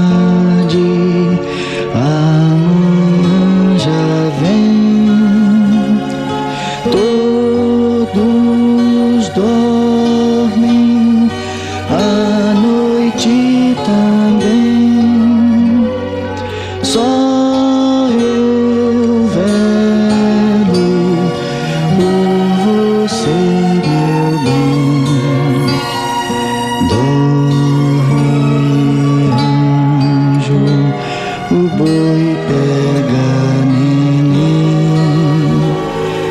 lá no céu. Deixam de cantar. Vamos lá. Por amor, Roberto Carlos e Erasmo Carlos. É, o Roberto, né, na verdade, a gravadora lançava uma série às 14 mais. E, e- e- o Roberto lançava, né? Não, a CBS. A CBS lançava uma, uma coletânea de músicas chamada As 14 Mais. E a do Roberto saiu antes do lançamento aí do disco dele. Sempre tinham músicas dele inclusas aí nessa, nessa coletânea. Essa coletânea, é, essa aqui era a vigésima... 26 Vigésima sexta, o vigésimo sexto volume da série. É, antes de lançar o disco do Roberto Carlos, saiu essas 14 mais, que era músicas do- dos artistas da CBS, né? E Roberto Carlos sempre participou. E essas músicas, né, Gui? Ele lançava nesse disco, trabalhava essas músicas, esse disco vendia bastante, e essas músicas depois acabavam indo parar no disco de carreira dele, né, com um pouco menos de visibilidade, geralmente encerrando lados, né, que é o caso aí de Por Amor. Pois é, por amor. E é- era uma estratégia aí da, da gravadora também pra fazer as pessoas já conhecerem algumas músicas do disco, né? Pra fazer aí, é- é- se elas estourassem, elas puxavam também as vendagens e o sucesso do álbum. É, nessa coletânea, por exemplo, saíram duas músicas, essa que en- encerra o lado A e tem uma outra que encerra aí o disco também, que é agora eu sei que a gente vai falar dela mais pra frente. Só que eu acho que agora eu sei tem um peso maior no disco, vocês vão descobrir no Sim. final do programa. E essa Por Amor aqui é uma música esquecida, Sim, sabe? passou meio batida. É, ficou meio batida. Ainda diz aqui no roteiro, né, que o Paulo Ricardo regravou essa música no disco que ele fez em homenagem ao Roberto Carlos em 1999. É, mas só isso. Vamos ouvir então. E Essa encerra o lado A, por amor. Mas você saber que eu ainda tenho um pouco de orgulho em mim. E embora quase morto, eu tenho aquele amor. Mas eu não vou deixar você me ver assim. Minha vida se modificou. A Distância é a música que abre o lado B, não é? Essa daqui é uma das músicas, uma, da- uma das canções de amor mais aclamadas do repertório de Roberto Carlos, não é? Exatamente. Assim como Detalhes, Como Vai Você, que não é dele, a gente já falou, e A Distância, uma das melhores composições aí lançada no álbum de 72. Ela tem uma melodia super longa, uma letra também que fala de desamor, um amor que está distante, não é? E se tornou um dos maiores sucessos do Roberto no exterior, inclusive, especialmente na Itália, onde entrou nas paradas numa versão gravada pela cantora Iva Zanicki. A repercussão foi tanta que a distância chamou a atenção de um diretor de cinema italiano chamado Lutino Visconti, um dos preferidos aí da geração de 68. O cara era fera. E ele colocou a música do Roberto como fundo musical de um filme dele chamado Violência e Paixão. E ele era um cara que fazia filmes com temática política. Então foi a hora que o Roberto encheram tanto o saco do Roberto, do porquê que Roberto não falava de política, por que Roberto não era engajado, por que que Roberto não, não, não protestava contra a ditadura e tudo mais. E aí Roberto foi rebater os críticos. Abre aspas, eu sou um compositor essenci- essencialmente romântico, o que não significa que minhas músicas sejam alienadas, como dizem. Não existe alienação quando se fala de amor, quando se chega ao coração das pessoas. Se minha música fosse alienada, como explicar o fato de Lutino ter colocado a distância como fundo musical de violência e paixão, um filme altamente político? Se eu conseguir sensibilizá-lo, a minha música não pode ser tão ruim como esses críticos querem que ela seja. Cara, perseguiram e perseguem até hoje Roberto Carlos por causa dessa história, não é? Lógico que Roberto teve os seus teretetês com os generais e o exército na época, a gente sabe disso, não é? Parece que rolou até uma concessão de rádio que o Roberto ganhou dos militares, não é? Roberto foi condecorado, homenageado. Só que é aquela coisa, Roberto era o cantor mais popular do Brasil. E naquele tom ufanista que a gente já falou, aquela situação ufanista de que, olha, o Brasil vai pra frente, o Brasil é campeão, o Brasil é, é- é o cara, é, é o país do Pelé, né? É, e aí, é, se, se, se você é contra o Brasil, vai embora do Brasil. Essa coisa ufanista. Roberto Carlos foi usado para isso. E o Roberto não era um cara interessado em, em política. Ele nunca foi, né? Um cara. é, ele- ele- a gente já falou no outro episódio que o Roberto mesmo disse que ele lia livro e aí no meio do livro ele se cansava porque o livro é, criava na cabeça dele uma melodia de violão. Então ele ia para pro violão fazer música, sabe? Cada um tem sua praia, não é, Gui? Exatamente. Eu acho que ninguém é obrigado a, a apoiar determinado lado ou a adotar determinada postura política. Eu acho que a pessoa tem que fazer aquilo que ela sente necessidade. Eu entendeu? acho que apoiar e colaborar é uma coisa. Se manter ah, livre, não é? É como hoje em dia se cobra um posicionamento político de todo mundo. Não é? E tem gente que não quer se posicionar, tem gente que não quer entender o que está acontecendo, tem gente que não quer saber se esse governo é bom, se esse governo é mau, o que não, não quer, e- e- ou de repente não consegue, enfim. Cara, as pessoas são diferentes. E Roberto sempre foi na dele, né? E aí tem aqui, a gente nem vai ler, mas tem no roteiro várias falas aqui do Roberto, né? Eu acho que vale uma dizer aqui. Vale, ah, vale ler uma aqui.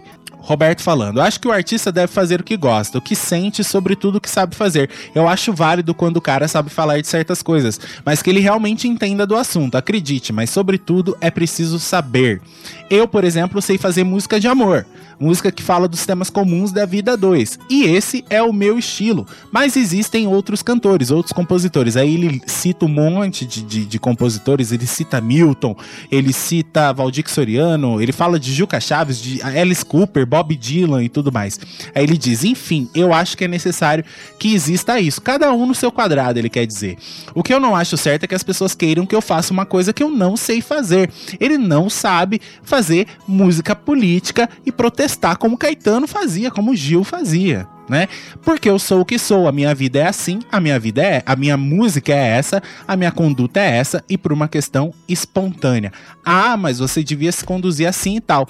Não, não é assim. Eu sou como sou, graças a Deus.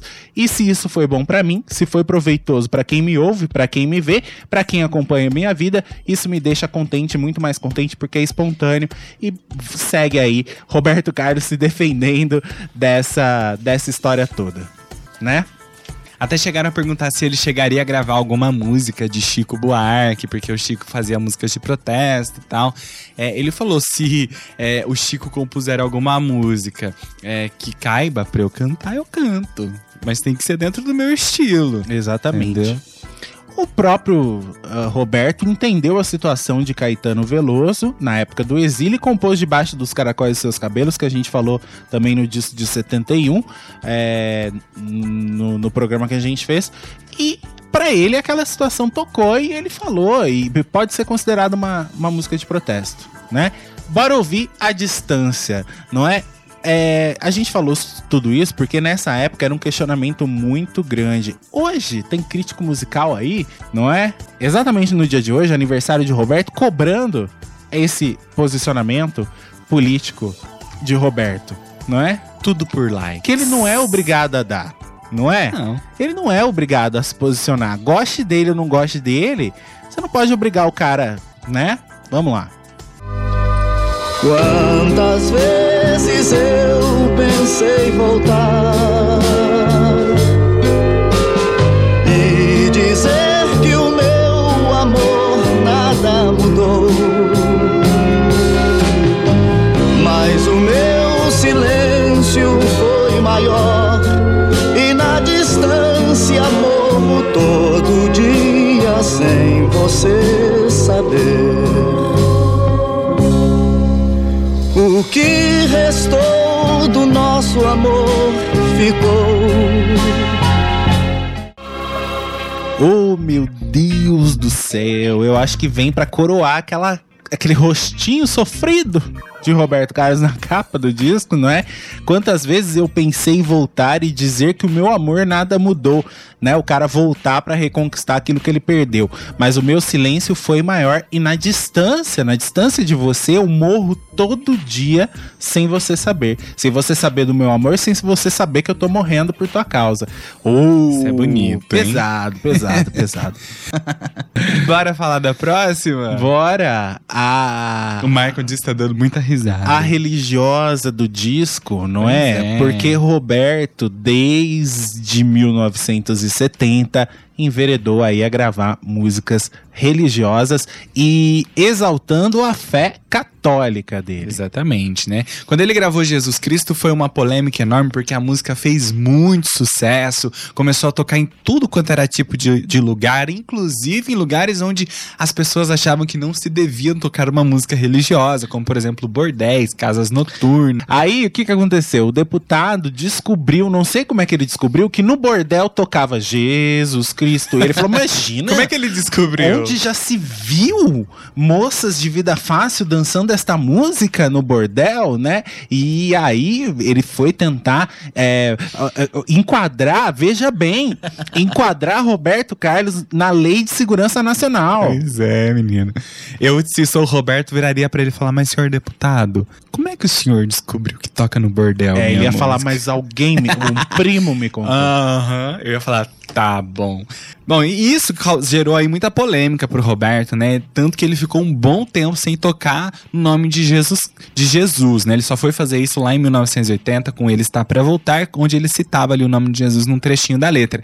Mas ele não deixou de compor músicas religiosas, né? Porque ele ele sempre gostou de tocar nesse tema. E nesse disco, a música religiosa que vem aí pra coroar é A Montanha, uma parceria dele com o Erasmo Carlos. Essa música tem uma história muito muito legal da, da composição dela. O Roberto ele tava fazendo um- uma temporada lá na Bahia, ele ia fazer um show lá em Salvador e ele estava hospedado num hotel junto com a Anice, né? Eles viajaram juntos e ele estava esperando a Anice terminar de se arrumar para eles poderem ir pro local do show.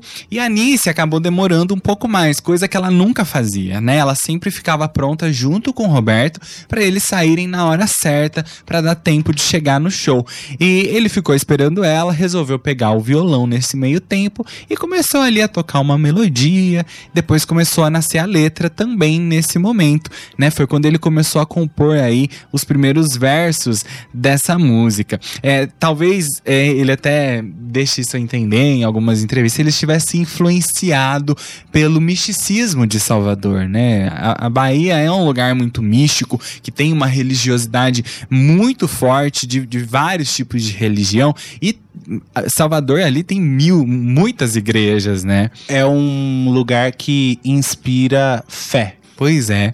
Ou é, o, o, o Davidson tá corrigindo você que você falou ele está pra voltar, mas aí ele está pra chegar. Isso, ele está para chegar.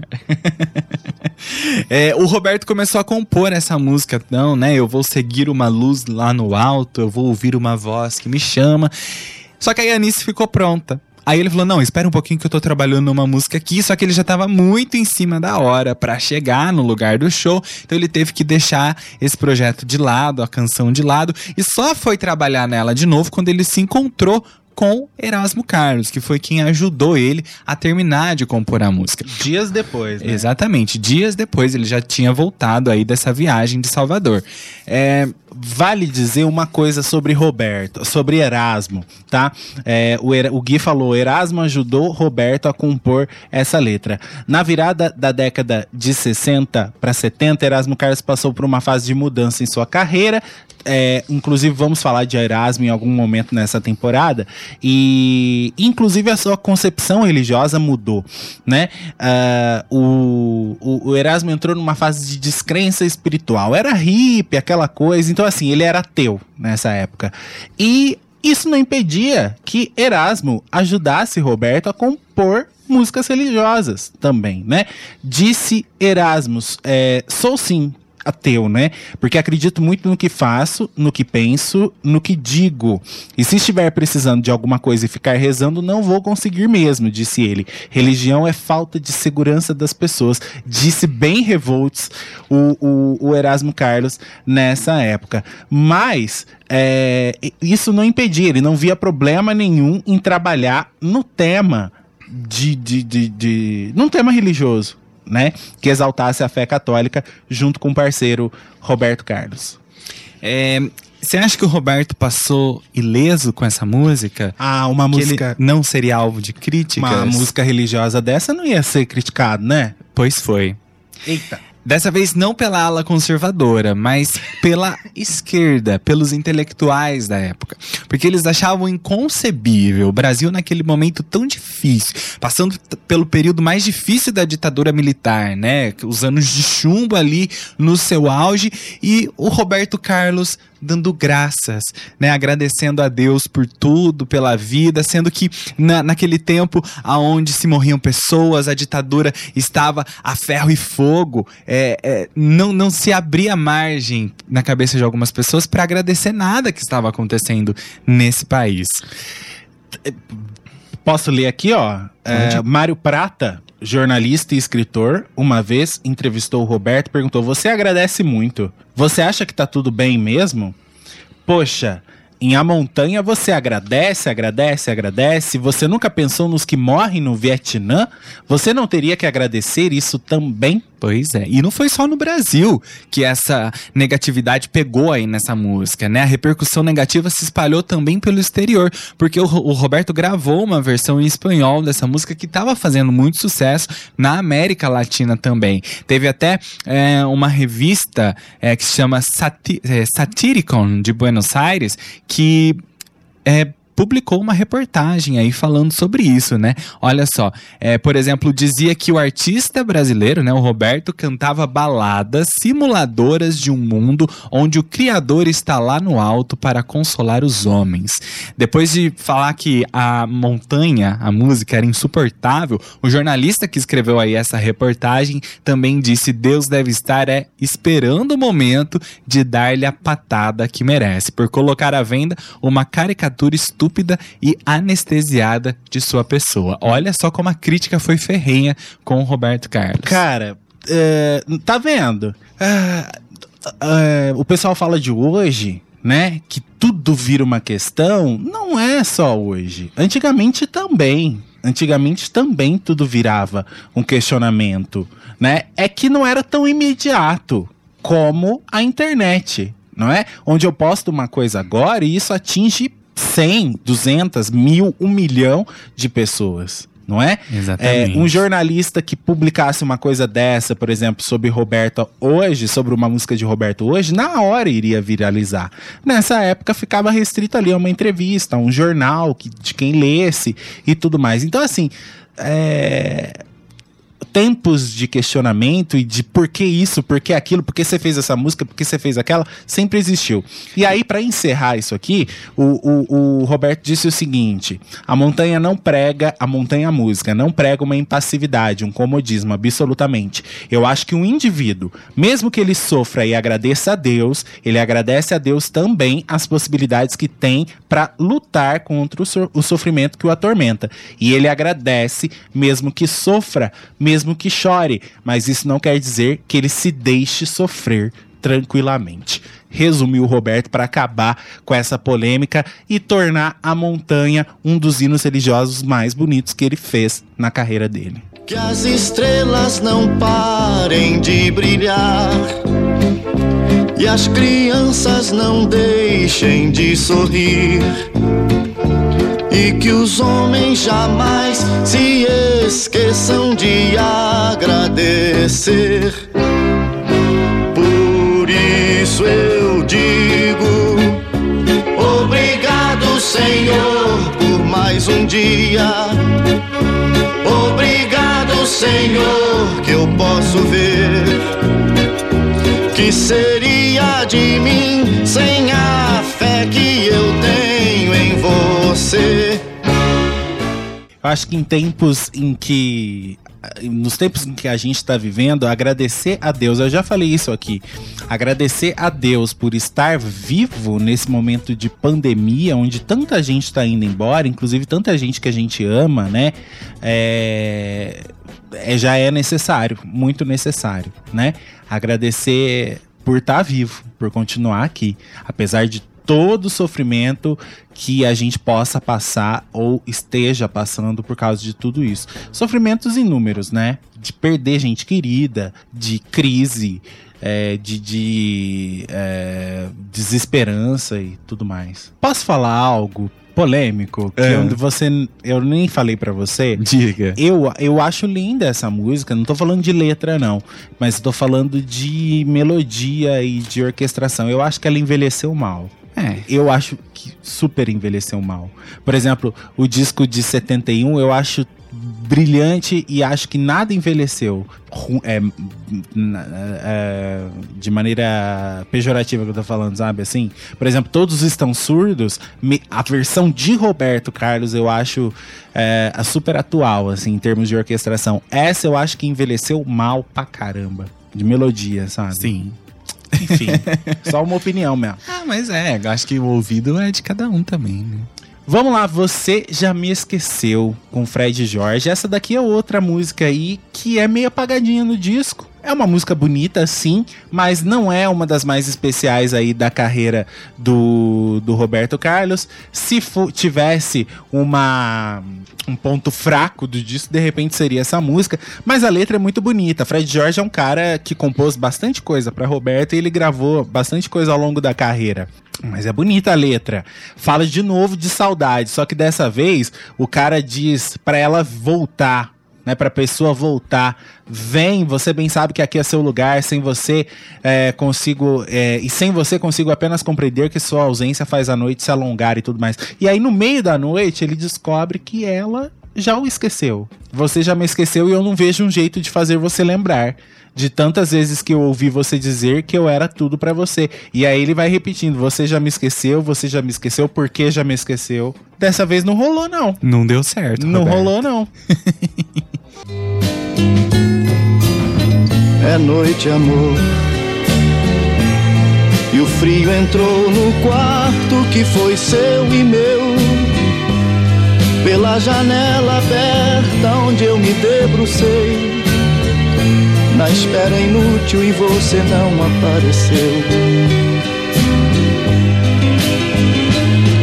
Você já me esqueceu. E eu não vejo um jeito de fazer você lembrar de tantas vezes que eu ouvi você dizer que eu era tudo pra você. Quer coisa mais triste do que você dizer pra aquela pessoa amada, volta que aqui é o seu lugar, nossos momentos e tudo mais, e ela diz. Não, ela diz nada. Você percebe que ela já te esqueceu, que aquela lembrança tá só contigo. Pois é. É hora que você escorrega na parede. Ou levanta a cabeça e parte pra outra, meu filho. Já te esqueceu. O Flávio Barbosa falou: será esta uma resposta triste para detalhes? O arranjo é praticamente o mesmo. Será? Bom, acho que não, viu? Será? Porque você, você já me esqueceu de Fred Jorge, né? Será que Fred Jorge teve essa audácia? Aquele, né? Não sei. Às vezes É tá que, é que me tocou num ponto muito pessoal agora. Porque Detalhes é a minha música preferida do Roberto. Jura? Uhum. Que triste. Eu Tô acho, brincando. eu acho Detalhes a música mais perfeita. Detalhes é perfeita, que letra perfeita, como tudo se encaixa. É, tá pra mim como a obra-prima de Roberto, assim como Construção é o do Chico, tá ligado? Sim. Então tá. Falou bonito. Obrigado. Eu aceito. Vamos pra, pra... minha Detalhes, Vamos pra próxima, antes que dá briga. É, quando as crianças saírem de férias, composição de Roberto e Erasmo Carlos, mais uma vez. É, em uma certa noite, o Roberto tava é, batendo um papo com um compositor chamado Fred Jorge. O Fred comentou com o Roberto sobre um filme que tinha acabado de sair, tava fresquinho, que se chamava Abençoai as Feras e as Crianças, né? Título aí é, em português do filme Bless the Beasts and Children, do é, norte, é uma produção né, norte-americana do diretor Stanley Kramer. É, o título aí do filme chamou muita atenção do Roberto. Ele ficou intrigado com aquilo. E aí, ao longo da noite, ele voltou nesse assunto com o Fred. Falou: Como é que é o nome mesmo daquele filme que você me falou? Quando as crianças saírem de férias? Não era o nome do filme, né? O Roberto, não sei de onde ele arrancou isso. Não tinha nada a ver uma coisa com a outra. Mas é, ele gostou muito aí de como essa frase soou. E isso, para ele, seria o título de uma canção e inspiraria uma música. A partir daí, ele resolveu, então, junto com Erasmo Carlos, é, criar uma nova e inusitada canção. O Erasmo falou: Olha, Roberto, a turma vai levar esse título é, pro lado da safadeza. O Roberto falou: Pra falar a verdade, eu nem me toquei. Até porque a safadeza ali seria com a matriz, não com a filial. Putz, Robertão, o que, que é isso, cara? Não vi a sacanagem. no título também não vi, não. Mas a letra da música falaria ali é, sobre a falta de tempo que um casal teria para ficar junto, né? Para ficar sozinhos aí por causa dos filhos pequenos que à noite vivem chamando pelos pais, né? Para tudo. Ah, quero fazer isso, quero fazer xixi, quero beber água, me leva no banheiro, quero dormir aqui. Então os pais nunca teriam liberdade, nunca teriam tempo à noite, que seria um momento deles ali, né? Para eles poderem ficar juntos, para eles poderem curtir a noite. É, e vamos lembrar que o Roberto e a Nice, nessa época, já estavam com seus três filhos pequenos. Não é? Então a música, hoje em dia, a mensagem dela é até meio que politicamente incorreta. Porque ela fala de, um- uma espécie. Como, como se os filhos fossem um tipo de estorvo para a vida conjugal dos pais. Olha só.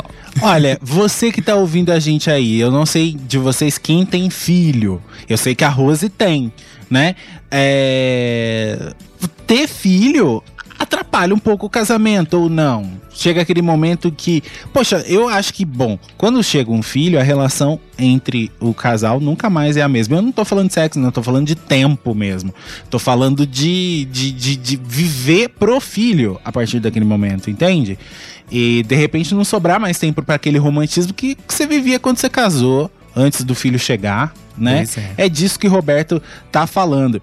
E aí diz o seguinte: ah, Roberto começava a arrumar as malas para partir para mais uma turnê depois de dias naquela casa com bom- um, um monte de criança e Nice, a mulher dele, cuidando dessas crianças, é, eles diziam um pro outro quando as viagens pararem um pouco, talvez a gente possa então se amar um pouco mais. Uh, Nice. Achou um jeito de cutucar o Roberto. O feitiço virou contra o feiticeiro, né? Pois é. Mas sabe o que, que eu me lembro disso? Eu lembro de Sexo Frágil, Mulher Sexo Frágil, lá de, de, de- do, que o Erasmo compôs nos anos 80, porque o tema era o mesmo. É, os, as- os filhos e o, e o marido dependentes daquela mulher, né? Dependente daquela mulher quando ele chega em casa e quer ter a mulher pra ele, mas os filhos dividem a atenção, né? Só que lógico que Roberto é, Erasmo fez de uma maneira um pouco mais poética a história, não é? Roberto já queria despachar os filhos pra umas férias Pois é, vai pro acampamento, me deixa livre aqui que é sua mãe. pra poder ficar canice. É, e ele só queria fazer outras coisas, a gente sabe. Coisas que todo casal faz, né? E não é porque teve filho que não vai fazer Eu mais. sei, mas o interesse dele era pura e exclusivamente esse. Bem mais tarde o calor do seu beijo me envolve em amor e desejo. Mas o nosso amor não vai longe, um deles lhe chama.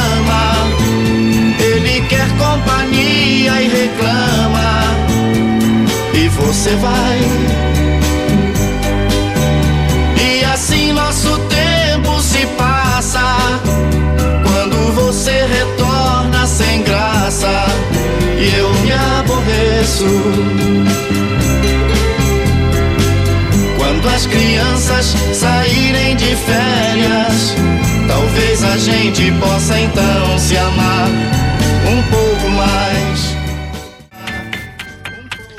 Eita, bonita, né? Gosto, gosto muito dessa música. A Rose disse realmente um filho atrapalha um pouquinho, porque até então a criança sempre vai pra cama com os pais pra dormir. Eu fazia isso. Adorava dormir na cama dos meus pais. Eu vejo pelos meus tios, sabe? Bom, meu pai e minha mãe, na verdade, na época não pensava nessas coisas, não, não, não, não, sabia o que era uma vida de casal. Mas eu vi pessoas próximas de mim. Ué, Guilherme, quando eu era criança, eu não sabia que existia uma vida em comum entre a minha mãe e meu meu pai, que eu não. Cê- mas, é, o problema é que isso é muito didático. Gente, mas eu falo as coisas com ponto e vírgula e tudo, ué. É assim. É, é que nem o. Ai, o que, que foi que eu falei semana passada? Era do, do, do canguru lá, da, sei lá, Avestruz. do avestruz e. Enfim, não vamos É. voltar nessa história do Pinguim, que daqui a pouco o povo relembra aí o Pinguim do Júnior. O avestruz que tinha que ser citado e tal. Bababá. Eita, meu Deus do céu. Mas vamos lá. É, Roberto Carlos, na década de 70, fez muitas músicas confessionais, onde ele ia no íntimo, naquele mais íntimo de sua alma, de sua história, tocar em assuntos que ele não falava, mas ele cantava em suas letras e de uma maneira super explícita. Lembram de Traumas no disco de 71, onde ele falava do acidente com um trem, de quando ele perdeu a perna, né? Era um dia de festa na cidade. É, a gente contou toda essa história em detalhes pra vocês.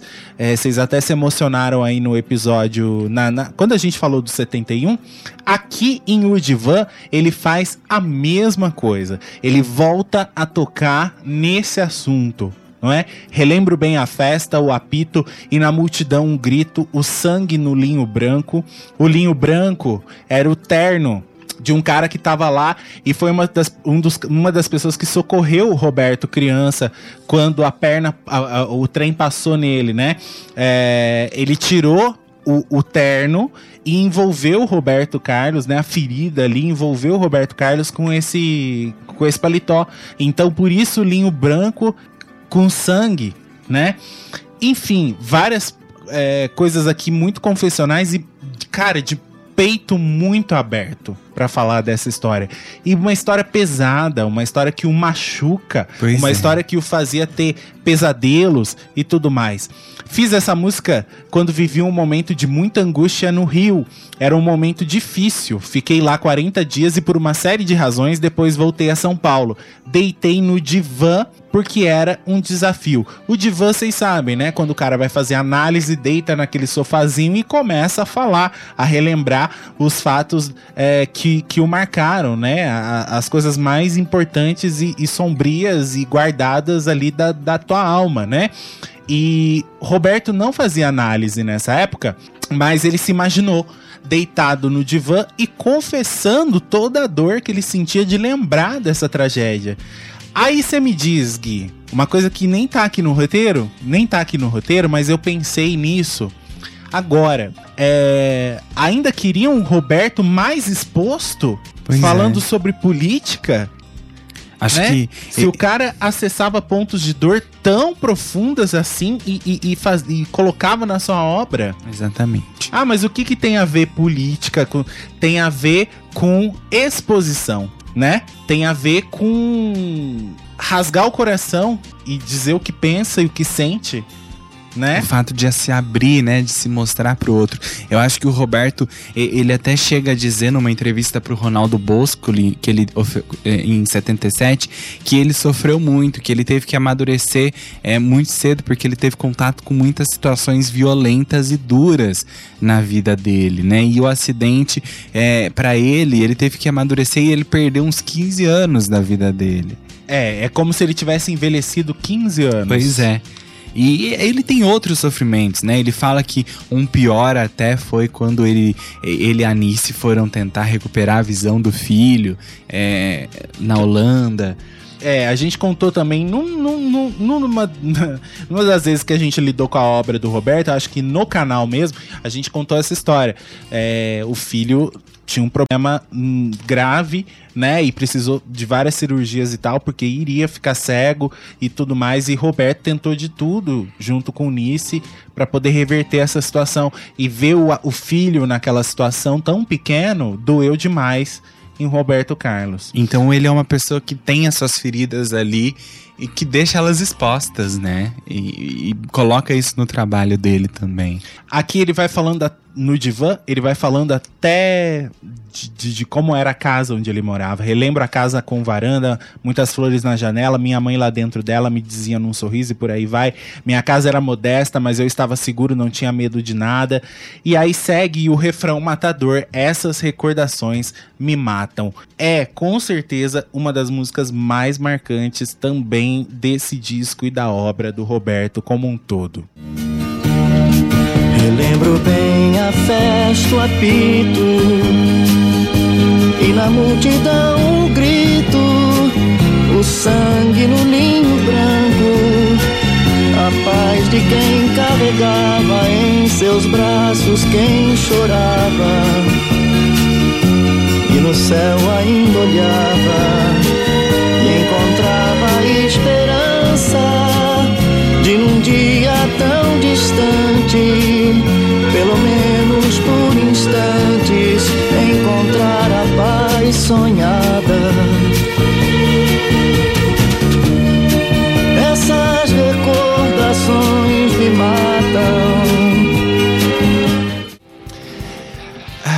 Cara, é, quando a gente pensou em fazer esse disco, na verdade, eu, tinha, eu, eu queria fazer o de 72.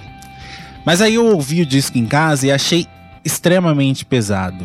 Pesado, melancólico, triste mesmo. Principalmente quando eu ouvi o Divã. Falei, cara, vai ser uma vinilteca tão pesada, né? Vai ser bem pesada. E será que as pessoas vão seguir com a gente? É, mas aí eu peguei e joguei pra vocês. Falei assim, ó, um disco mais alegre, que é o de 69, ou o de 72, que é mais triste. Vocês foram pro de 72, beleza, seja o que Deus quiser. Só que a gente fez o roteiro e a gente tá levando o programa junto com vocês aqui de uma maneira mais leve, né? Mas essa música, ela é pesada, né? Ela é muito pesada e ela corrobora total também, como outra aqui que eu já falei, com essa tristeza de Roberto Carlos na capa do, do disco, não é? É muito bonita essa letra e é muito triste quando ele canta essas recordações me matam. É, a entrega dele é total pra falar de uma coisa íntima que é dele, que só ele que viveu, né? É uma dor que ele tá sentindo de fato, né? Pois é. O David, o, o Caio Lucas disse o Divan é uma música muito bonita, mas a letra é triste, viu? A gente vale lembrar, se contar pra vocês que ah, pra fazer a escolha dos discos que a gente vai falar aqui, tem uma série de fatores que passam pela nossa cabeça, né? A história do disco, se realmente tem história pra contar, como é que a gente vai montar o quebra-cabeça pra contar pra vocês, e tem várias escolhas pontuais, assim. E esse disco é, é difícil mesmo de falar, porque ele é muito confessional e é bem pesado, é bem melancólico mesmo. Mas eu acho que nós estamos conseguindo levar de uma maneira leve pra vocês. Tô sentindo isso. O Caio, o, o Roberto Araújo falou que o arranjo dessa música, o Divan, é espetacular. E o Flávio Barbosa disse, inclusive, um dos fãs dessa música era o pai de um certo jogador do Vasco, que assim ele chamou, o Divan. Coitado.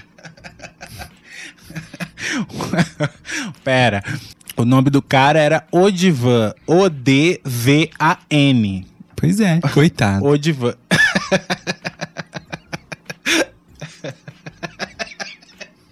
Ai, tá bom.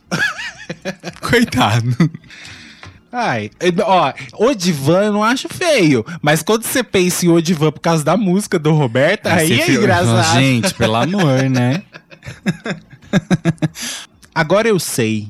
Edson Ribeiro e Helena dos Santos. Lembra? Estava na 14 mais, lá era uma música totalmente eh, já tinha sido lançada, tava pra preencher o disco mesmo. Era quase um picolé de chuchu de Roberto Carlos, mas ela tem uma ligação muito forte com a janela. Lembra da história dos hips que a gente falou? Do cara hippie, o jovem hippie que não quer sair de casa, é, que, que na verdade quer sair de casa, mas aí ele pensa direitinho em tudo que ele vai sofrer, em tudo que ele vai perder saindo de casa, e aí ele prefere ficar em casa, vendo tudo da janela, e que pra ele era normal aquele choque de opiniões. Este do Agora Eu Sei saiu de casa ele saiu de casa. E aí ele diz: Eu pensei que entendia de tudo, que sabia de tudo, mas vivia no ar. Mas agora eu sei o que aconteceu. Quem sabe menos das coisas sabe muito mais que eu. É o jovem que não tem relação, gente, mas é só para vocês pensarem no, come no, no início e fechamento do disco não tem relação, porque as composições são de pessoas diferentes, acredito que não tem essa relação. Ou ela foi escolhida exatamente para fechar o disco por causa disso. É, o jovem saiu e viu é, e, que, que o, o, mundo não era tão bonito como ele pensava. Exatamente. A liberdade não valeu tanto como ele pensava. E aí ele viu que ele não sabia de nada. Que de repente poderia ter sido melhor ele ficar. Ou se ele tivesse ficado, ele também não aprenderia as coisas, não é? É isso. Aí eu volto e coloco a minha história.